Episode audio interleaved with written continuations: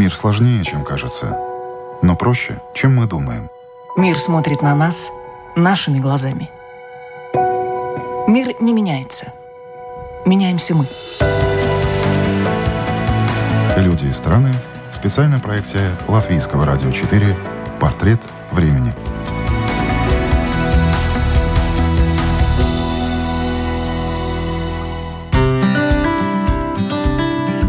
Вопросы, что такое хорошо и что такое плохо, для общества вечные. Интересно, что каждое поколение отвечает на них по-разному.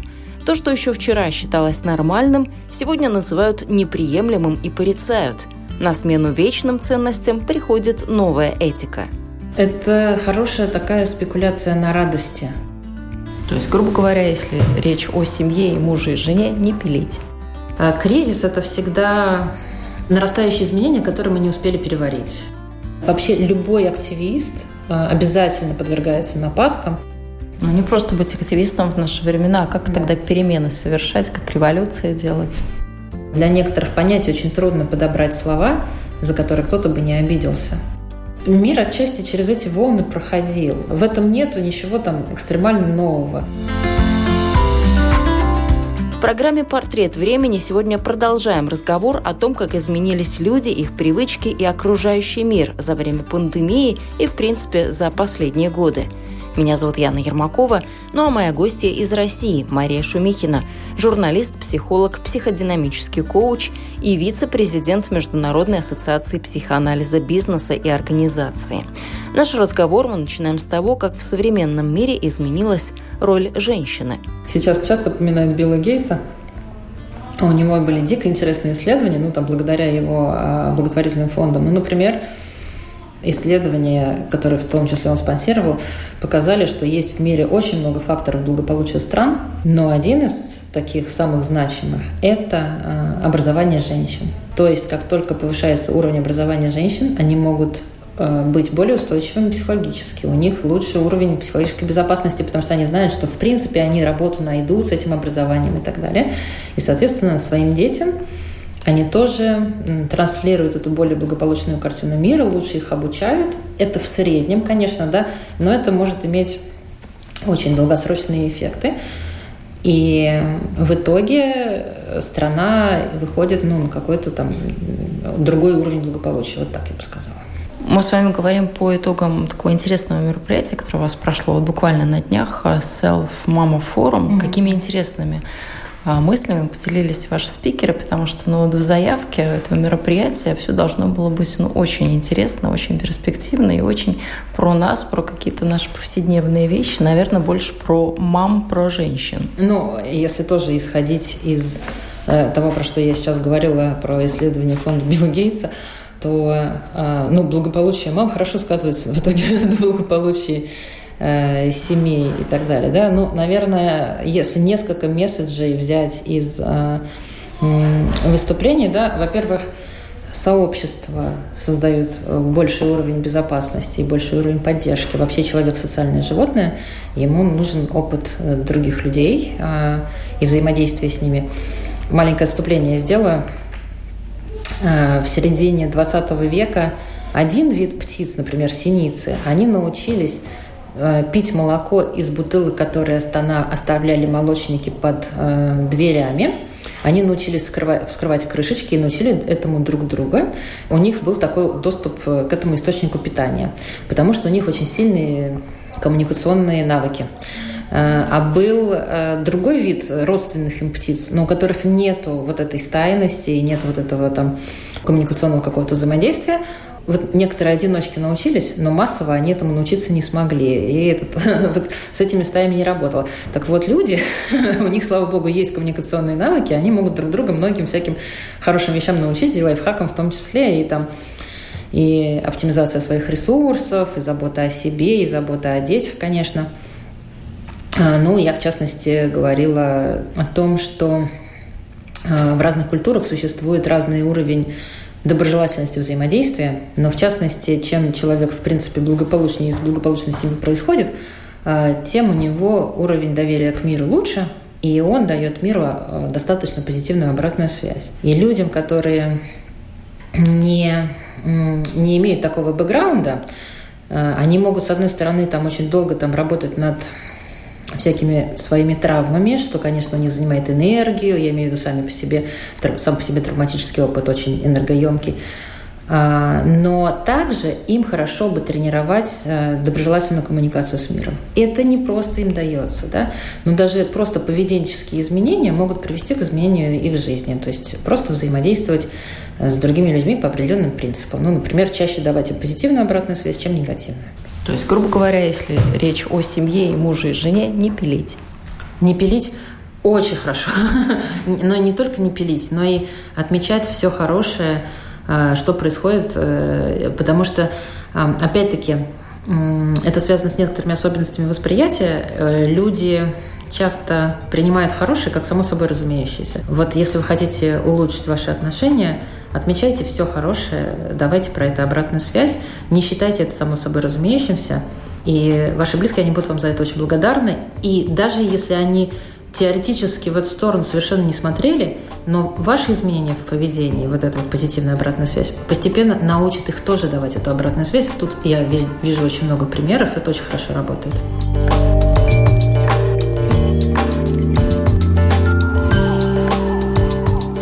Вы много говорите о коммуникации в семье. Вот современный домашний очаг, он переживает такой определенный кризис? Хороший вопрос. А, я думаю, что а, с таким уровнем изменений в мире нету сферы, которая бы не переживала а, адаптационный кризис, домашний очаг в том числе, работа, там, человеческое понимание, там, не знаю, здоровья меняется, там много всяких параметров. В общем, наука бесконечно открывает что-то новое и так далее. Да? То есть кризис – это всегда нарастающие изменения, которые мы не успели переварить. В этом смысле и домашний очаг тоже. Но потребность человека в близких связях, она никуда не девается. Япония чуть раньше столкнулась а, с культурой хикикамори. Это люди, которые сидят дома, там, не знаю, в интернете, им все доставляется там, и так далее, они не выходят практически из дома. Я думаю, что это будет как определенное последствие для, ну, там, и в том числе ковид э, процессов, это будет, это затронет сейчас все культуры, наверное. Ну, все культуры с развитым интернетом, скажем так. Но это затронет в первую очередь именно тех, для кого взаимодействие с другими людьми скорее травматично или там вызывает тревогу и, и так далее. Но эту новую э, реальность уже тоже подстегивает и индустрия развлечений, ведь очень много сейчас сделано для того, чтобы мы сидели в телефонах, чтобы мы сидели в телевизоре, смотрели какие-то развлекательные шоу, какие-то, mm-hmm. может быть, э, компьютерные игры кто-то играет, и очень большой процент таких людей. Да, э, то есть сейчас вообще э, интернет-индустрия и так далее, она вся сфокусирована на том, чтобы количество экранного времени увеличивалось. Но я не знаю, вы, видимо, смотрели тоже Social Dilemma. А, конечно же, это, это, это довольно сильный фильм а, о том, как э, экраны манипулируют людьми да, для того, чтобы их внимание и их деньги перекачивались э, не знаю, производителям этих самых экранов в разных формах. А, но, во-первых, довольно большое количество осознанных людей, ну, как достаточно осознанных людей, также видят эту опасность, и сейчас очень многие ограничивают и свое экранное время, и экранное время своих детей. И, кстати, дети после просмотра этого фильма, очень большое количество детей, я знаю, ну, то есть они, э, посмотрев этот фильм, сказали, я согласен, чтобы мое время было ограничено. Но, в частности, моя девятилетняя дочь с большим уважением к этому отнеслась тоже.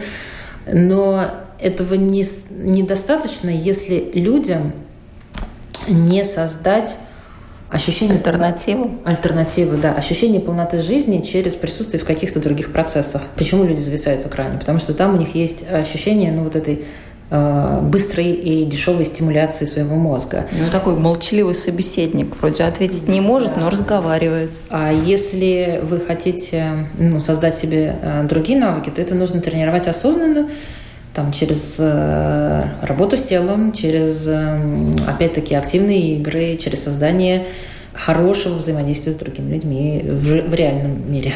Ну, смотрите, какое, не знаю, сенсационное имел действие ТикТок, когда он появился. Многие же до сих пор, вот я уверена, что ну, мы, наверное, с вами не очень понимаем, о чем это, что делают все эти люди там. Но, тем не менее, это же такое массовое культурное явление. Это хорошая такая спекуляция на радости. В основном, какой контент э, самый популярный? Да? Это смешно или созданием позитивных ощущений. Да? Э, это легкий наркотик, конечно. От этого большую зависимость будут иметь те, у кого нет альтернативы, у кого нет источника радости в окружающем мире. Но и дети вполне были бы рады э, чтобы их родители играли с ними в реальной жизни, но если этого не происходит, ну, то есть тогда ТикТок – это такой суррогат, да, как бы этой радости. Но вообще человек, в принципе, не создан для постоянной э, радости, у него мозг работает определенным образом, скорее заточенный на большее восприятие негативных стимулов. Вот, поэтому, конечно, когда есть много смешного, от этого трудно отказаться.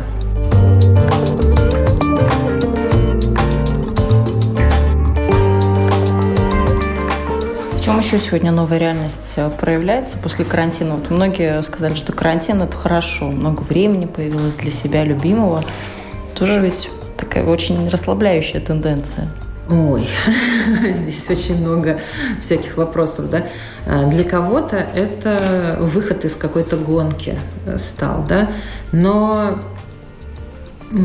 рано или поздно даже эти люди все равно столкнутся с тем, что эта гонка, если она ушла из одного места, она появилась в другом месте. Многие люди, вот я, я бы сказала так, по всяким исследованиям, которые появились тоже там за время карантина, всякие опросы в основном, конечно, они предпочли бы, чтобы у них было типа 3-4 дня в офисе, и остальное время, например, дома, там, то же, там, ну, соответственно, 3 или 4 дня, потому что это позволяет, во-первых, менять обстановку, потому что если мы совмещаем дом и необходимость решать рабочие вопросы, постепенно наше напряжение увеличивается, да, это напряжение хорошо бы смягчать через, через вот эти вот изменения. А, во-вторых, коммуникация на удаленке, у нее есть и плюсы, и минусы. Для того, чтобы ее упростить, людям нужны часто очные совещания. Это просто как некий процесс дополнительного получения неосознаваемого удовольствия. Людям может этого не хватать, если их совещание не происходит в депрессивной там, какой-то э, очень строгой и жесткой манере. Да? То есть, но сейчас компании, которые ориентированы на интеллектуальные продукты, там уже давно никто, никого не прессует на совещаниях, там только говорят солнышки примерно. Ну скажите, как, какие у вас еще идеи? Да, мы очень хотим получить эти идеи. То есть, в общем-то, а, там скорее заботятся о своих сотрудниках и пытаются создать очень приятную, безопасную и комфортную атмосферу, и люди, конечно, в этом нуждаются. Вот. Э, там, где агрессивный стиль ведения управления бизнесом, сто процентов люди захотят э, сидеть дома и только чтобы меня не трогал никто, да. Ну, посмотрим, как такого рода бизнесы выдержат вообще там, вызовы 2020 года. Ну, к вопросу о выборе слов. Вы тоже работаете с людьми и словом. Это ваш рабочий инструмент. Сила слова сейчас в чем? Какова она? Есть ли у слова сейчас э, сила? Очень хороший вопрос. Ну, такой из разряда философских, но тем не менее. Ну, во-первых, есть индивидуальное восприятие слов. Все слова не подходят э, всем людям, и, да, для того, чтобы... Но и в этом уникальность работы психолога, да, что возможность найти именно те слова, которые помогут конкретно этому человеку, ну, там, не знаю, что-то услышать, увидеть какие-то новые перспективы и так далее. Наш опыт эмоциональный, он вообще строится в большой степени на культуре слов. И если э, в семье агрессию прикрывали заботой, то, например, слова из э, репертуара заботы, типа «я хотел тебе как лучше», там, да, или что-то в этом роде, будут у этого человека вызывать подозрение. То есть вот этот вот эмоциональный опыт, он будет оказывать большое влияние на слова и на выбор слов. Но э, глобально люди, в принципе, может быть, и устают от слов. И вообще их стало как бы так много. Это информационное пространство нас перегружает.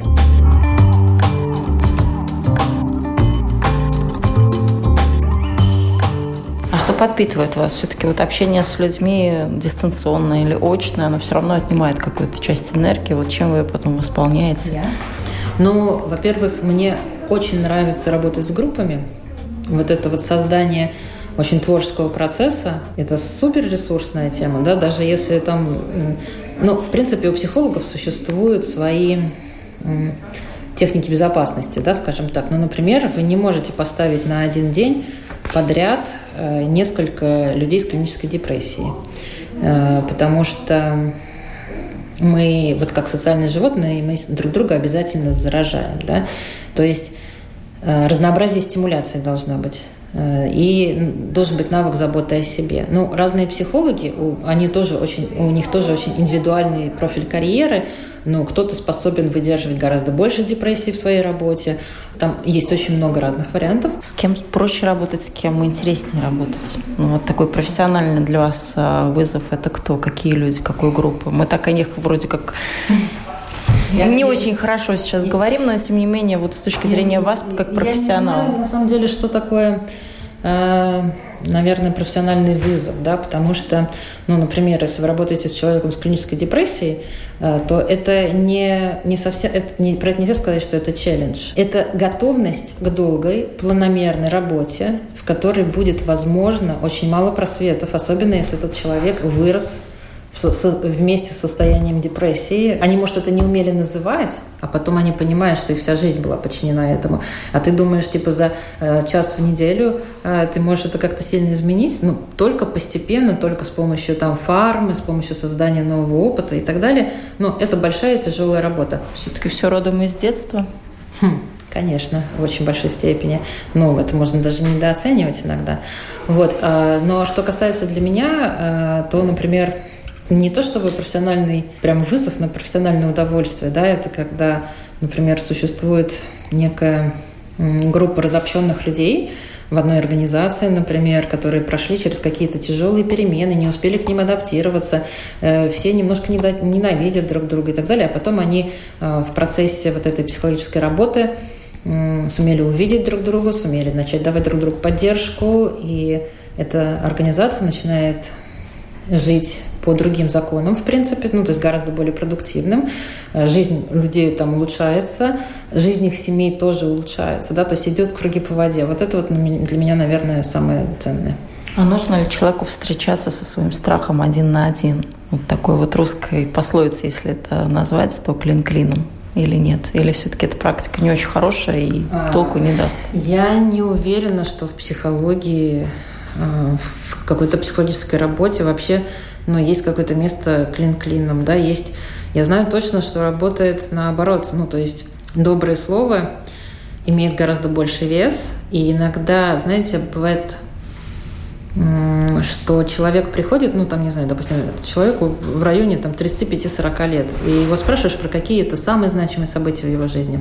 И он говорит об этих значимых событиях, ну, там, о каком-то поддерживающем разговоре, который произошел там его 12 лет, с какой-нибудь соседкой, там, да, или с учителем и прочее, да. Мне кажется, во-первых, ну, как бы очень важно это понимать, да, какую а, значимую роль ваш а, поддерживающий взгляд и там поддерживающие слова могут оказать влияние на чью-то судьбу. Для кого-то это перемена участи, прям такая перемена судьбы. Э, то есть это к вопросу не, не о том, что не клин клином, скажем так. Существует какая-то часть людей, которые в силу, опять-таки, травматического опыта стремятся к повторению травматического опыта. Поэтому они вечно ищут что-то еще более экстремальное, потому что когда ты выжил, ты мог наконец почувствовать себя живым. Такое существует. Но это не лечение, да, это просто постоянная э, игра с адреналином.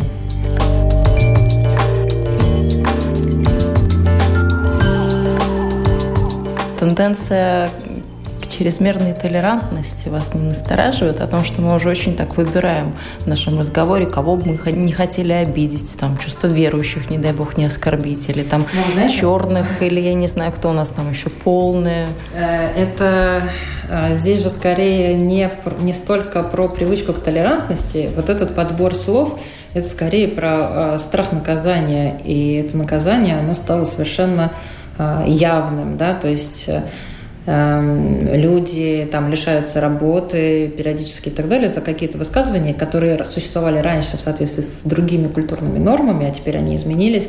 И там, если там кому-то а, раскопали твиты там десятилетней давности, да, за это могут э, вполне уволить. Таких случаев очень много. То есть я бы здесь говорила не про э, увеличение толерантности, а про то, что очень небезопасно говорить о происходящем, э, то, что ты думаешь, потому что это может быть использовано против тебя практически как, э, ну, что любое ваше слово может быть использовано против вас. И это я не про то, что люди реально думают э, негативные, расистские какие-то или там еще какие-то вещи, да, а про то, что для некоторых понятий очень трудно подобрать слова, за которые кто-то бы не обиделся. Ну, и с точки зрения психологии, ну, то есть это очень большой вопрос, где грань тут вот между здоровьем и патологией в этом процессе. А как тогда знать, что можно говорить, что нельзя? Вот что сегодня можно, что нельзя? Для вас четкие вот это эти очень, границы или это нет? Очень, ну, это очень тонкий лед.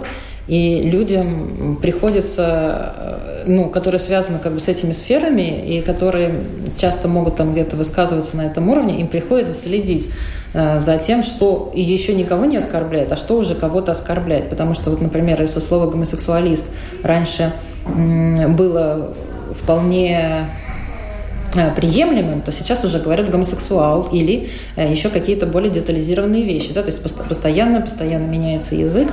А, поэтому если вы э, ваша работа связана с какими-то публичными высказываниями, вам лучше за этим следить и следить, что можно и что нельзя. И за что появился все-таки механизм общественной травли, который раньше так не был интенсивно задействован, наверное, и это служит очень большому количеству, ну, как бы становится причиной большого количества трагедий, даже если там просто слова были неправильно поняты. Очень мало у кого есть э, мужество и стойкость, и способность э, противостоять э, вот этому, там, бывает многотысячному, а бывает иногда и многомиллионному нападению. Э, было очень классное выступление Моники Левински на TED, кажется, о том, что ее жизнь была полностью перевернута да, после знаменитого там процесса против Билла Клинтона и про то, что вся ее судьба была связана только с этим эпизодом. То есть вся ее репутация была завязана, и как ей пришлось это выдерживать. Ну, я считаю, что это очень круто просто посмотреть. И мне кажется, что после этого выступления человек все-таки думающий, да, он не будет принимать участие в травле кого-то. Но это такой тренд, вот, который мы видели на протяжении последних лет, он так очень сильно развивается, когда какие-то слова могут и контракты отозвать у публичных да. известных людей. Как реагируют они тоже очень по-разному. Одни отмалчиваются, другие, наоборот, вступают в длинные перепалки с Инстаграмом, с Фейсбуком и со всем миром. Это очень сильно зависит от личности человека. Для некоторых а, если умеешь вот ответить так, чтобы больше не спросили, то действуй. Если нет, то лучше не вступай. А, да, это, это очень небезопасный путь, потому что это может приводить ну, там, к эскалации конфликта. Да? Но есть люди, во-первых, у них должен быть ресурс и психологический, и там, как в случае там, Джон Роулинг, а, финансовый. Есть у вас этот ресурс? Можете вы почувствовать себя защищенными достаточно хотя бы на какое-то время? А, отправляетесь в суд, да, там раз несколько процессов выиграли, соответственно, остальные подумают, готовы ли они платить а, за участие в этой травле. Но я думаю, что в ближайшее время вот такая какая-то услуга по подаче в суд а, на вот какое-то количество там обидчиков и реальные штрафы – оно, ну, может быть, изменит этот процесс, да, и люди будут остерегаться деструктивно вести себя в интернете, ну, просто потому что, а, опять-таки, вот людям, которые стали объектами травли, а э, вообще любой активист а, обязательно подвергается нападкам, очень часто этим анонимным нападкам, и получает э, там часто в личку страшные угрозы совершенно там про себя там или про детей и так далее. Ну, хотелось бы, чтобы такие люди могли быть, э, могли чувствовать себя защищенными, а, ну и в том числе юридически. Ну, не просто быть активистом в наши времена, а как да. тогда перемены совершать, как революции делать, такие мирные? А, хороший вопрос, как? Но опять-таки через создание благонамеренных каких-то сообществ.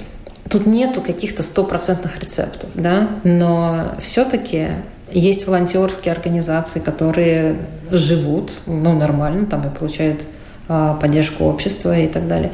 Это очень непросто, но, но работает в итоге. Но я думаю, что, скажем так, чем у человека есть ощущение, что впереди как-то все-таки что-то может наладиться, тем он менее агрессивен. То есть в каком-то смысле я думаю, что вот этот уровень агрессии, который периодически прорывается вот сейчас, он связан именно с реакцией на неопределенность будущего. От правительств довольно сильно зависит, ощущение, ну, как бы народа, да, о том, что у нас вообще есть какая-то забота э, о людях, там, да, но есть э, как бы целые страны, да, где вот это вот ощущение, что правительство заботится об интересах жителей, оно гораздо выше, там, чем в других странах, и стоит этот опыт как-то использовать. Но вообще э, у нас психика работает так, что даже если мы вроде как не признаем какие-то авторитеты, тем не менее номинальное понимание, что есть власть, которая хочет быть на твоей стороне и заботиться о том, чтобы ты хорошо жил в этой стране, это в любом случае будет работать на чувство защищенности. На этой основе можно много чего построить.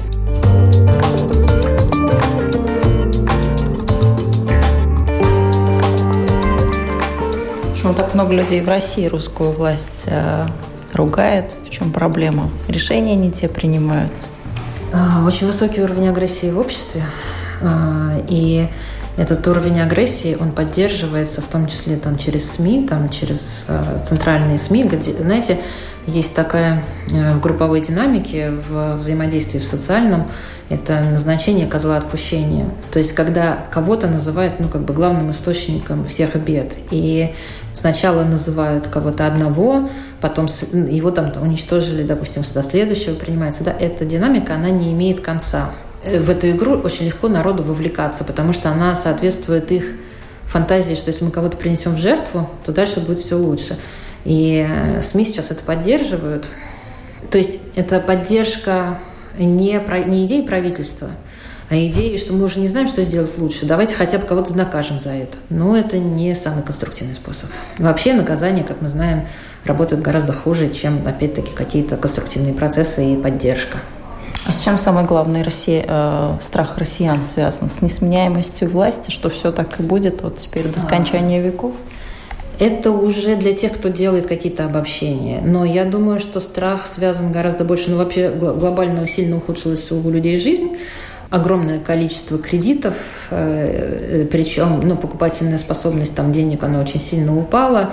А, большое количество банкротств, люди не знают, ну, где взять деньги на какое-то восстановление. Но на самом деле, опять-таки, а, теоретически государство могло бы выдавать длинные кредиты а, под низкий процент для того, чтобы перекредитовывать, ну, то есть и реструктурировать вот эти вот долговые нагрузки, и это бы дало какой-то уровень уровень безопасности экономической. Но самое главное – что, во-первых, над этим никто не задумывается, и это понимают и чувствуют, и нет вложений ни в, ну, ни в какие социальные услуги, ни в образование, ни в медицину. Если там посмотреть, то очень большие сокращения бюджетов, большое количество, ну, то есть очень сильно страдают э, врачи и педагоги, а это люди тоже, которые несут в себе большую часть ответственности за здоровье процессов в обществе. И, соответственно, если Учителя чувствуют себя незащищенными, например. Они это транслируют детям, они срывают на них свою агрессию и свою тревогу. Дети приходят из школы в ужасе, там дальше родители, которые не могут их поддержать, да, ну то есть это все закручивается и не имеет как бы позитивного э, исхода какого-то. Но еще одна вещь очень э, грустная, небезопасная, там не знаю какая, это то, что на этом фоне есть э, произвол силовых органов – и никто не защищен, э, права людей не защищ... никаким образом не защищаются, и, в принципе, все знают, что с тобой могут сделать все, что угодно, примерно, если ты попал в полицию, например, да, то дальше никто не будет наказан, если с тобой произойдет что-то, если тебя могут быть даже, может быть, даже убьют.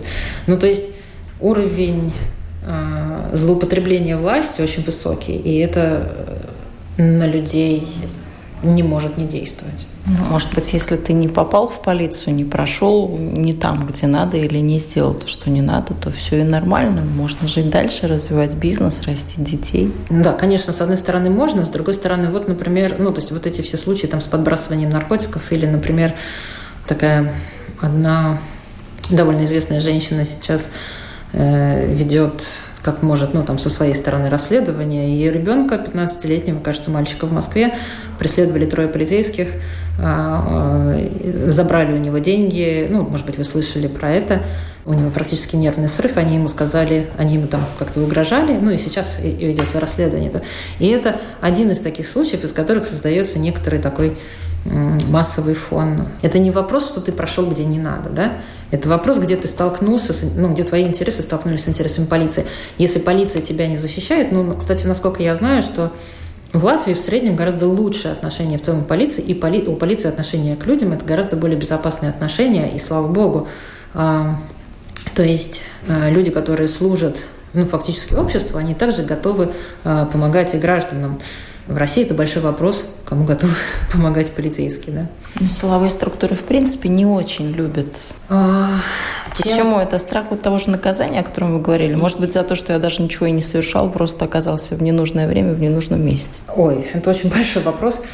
Например, я какое-то время жила во Франции, я там никогда не видела негативного отношения к полицейским. Я всегда видела, что полицейский в случае чего всегда поможет. Но отношение к полиции будет очень сильно отличаться, из какого сегмента общества ты э, как бы происходишь. То есть, если ты э, выходец из э, какого-то сегмента, где высокий уровень правонарушений, в частности, то тогда у тебя, безусловно, опыт ну, там, сознательный, осознанный, бессознательный, э, сфокусирован э, на том, как там, не знаю, полиция кого-то там взяла, там, да, или там положила на землю, или и, и, и так далее. Если ты из э, среды, где более-менее, ну, какие-то благополучные отношения, то ты редко с этим сталкиваешься, и у тебя нет вот этой, там, в том числе предвзятости. Но главное, опять-таки, что если люди происходят из среды с высоким уровнем там, насилия и преступлений, они боятся и будут напрягаться и чувствовать себя и незащищенными, и агрессивно одновременно по отношению ко всем, у кого а, больше ресурсов, чем у них, и у кого есть какие-то инструменты власти. То есть это когда собственный персональный опыт экстраполируется на какие-то институты.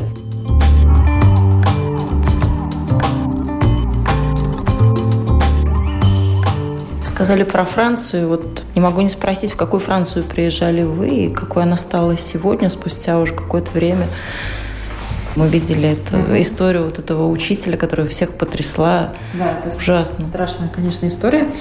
И я, у меня давно нет возможности видеть ее вот, ну, там, не знаю, та, та, такой, как сейчас, да, я ее видела... Ну, исключительно а, вот по картинкам, новостям, по каким-то сообщениям, сводкам. Но, в принципе, общество, в котором есть довольно интенсивное расслоение, которое не успевает ассимилировать какие-то группы людей, а во Франции это произошло, ну, там, в том числе с большим потоком иммигрантов и так далее, да, то там напряжение всегда есть. Ну, то есть э, это разный уровень травматического, ну, травматичного прошлого, да, то есть вот живут люди, которые там, не знаю, всегда, все у них было достаточно благополучно, тут у тебя багет, тут у тебя там, не знаю, кофе с ликером или что-то в этом роде, и тут э, в квартале живет э, какая-то толпа людей, которые, во-первых, не хочет разговаривать ни на каком с тобой языке, у которых другие манеры взаимодействия, и они часто могут выглядеть более угрожающими. Плюс, в принципе, эти люди могут быть более агрессивными, в, потому что они-то прошли через жизнь, в которой нужно было там себя защищать э, или нападать э, и так далее. Конечно, это повышает тревогу. Один из моих учителей такой Робби Фридман, групп-аналитик, очень известный президент э, такого международного общества групп-анализа. Он ведет группы э, взаимодействия, ну, вел, по крайней мере, э, в Израиле, ну, где были э, арабы и израильтяне. И вот этот уровень предубежденности, он может быть смягчен и может быть убран – Э, по мере того, как люди узнают друг друга. Но им для этого нужно время, нужны условия и нужна безопасная обстановка. А если внимание вот этому безопасному взаимодействию не уделяется, то это может выйти в конфронтацию очень серьезную. И ну, во Франции мы можем видеть, что эта конфронтация очень высока сейчас. Ну, радикализации способствуют и высказывания Эммануэля Макрона, и те же Шарли Эбдо. Куда мир-то придет с такими Но предпосылками. Я, не тот человек, наверное, который может вам сейчас сказать, куда именно придет мир, а, но в целом мир идет а, к большему уровню благополучия, а, чем раньше. Я имею в виду, другое дело, с учетом климатических изменений, сможет ли он переварить все эти изменения? Я имею в виду не только климатические, потому что климатические изменения влекут за собой изменения там, географические, экономические, ну, там, не знаю, что мир будет делать э, с миллионами людей, которым будет, ну, там, где, если температура, условно, воздуха повысится там до 50 градусов, например. То есть климатические беженцы, да, ну, то есть это довольно, может быть, близкая реальность, да, а людям всегда нужно время на осмысление и адаптацию к этим переменам, и его может не быть. Вот. Но в целом то, что, например, еще недавно ну, как бы в, так, в европейском обществе считалось, ну, типа, в порядке вещей, и там могли бить людей палками в том числе.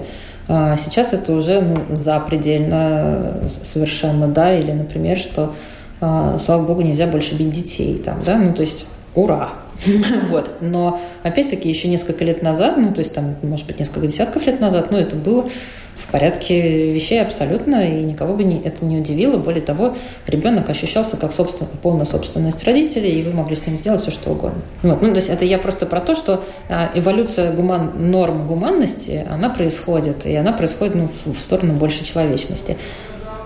Но зато мы теперь больше времени и усилий тратим на обсуждение гендерных э, каких-то стереотипов, кто из нас сильный пол, кто слабый пол, меняемся ли мы местами. Это вечная такая тема. Сколько мы будем все еще решать, кто кто? Э, ну, я думаю, что через какое-то время острота этих обсуждений спадет, когда уже будет принят достаточный уровень толерантности, что по большому счету ни для кого не будет иметь большого значения а, налагает на тебя там, самоотнесение к какому-то полу или самоопределение э, какие-то ограничения или не налагает, да, и, скорее всего, их не будет просто, потому что, ну, какая разница, по большому счету, какой у тебя пол, ну, так вот, примерно. Ну, главное, чтобы твое самоопределение не портило жизнь другим, да, примерно. Понимание о том, что за каждой историей человека есть какая-то его история, там, не знаю, а, борьбы за хорошее, да, отсюда возникает много уважения каждому вот индивидуальному пути. Поэтому, когда говорят что-то, что вот эти вот не имеют права на это там, или что-то, то тут э, у меня это вызывает вопросы всегда, да, а кто решил, ну, кто тут на что имеет право, по большому счету.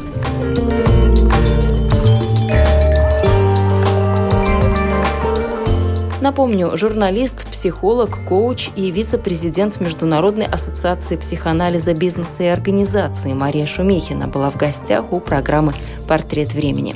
Этот выпуск для вас подготовила я, Яна Ермакова. На этом прощаюсь. До новых встреч в эфире.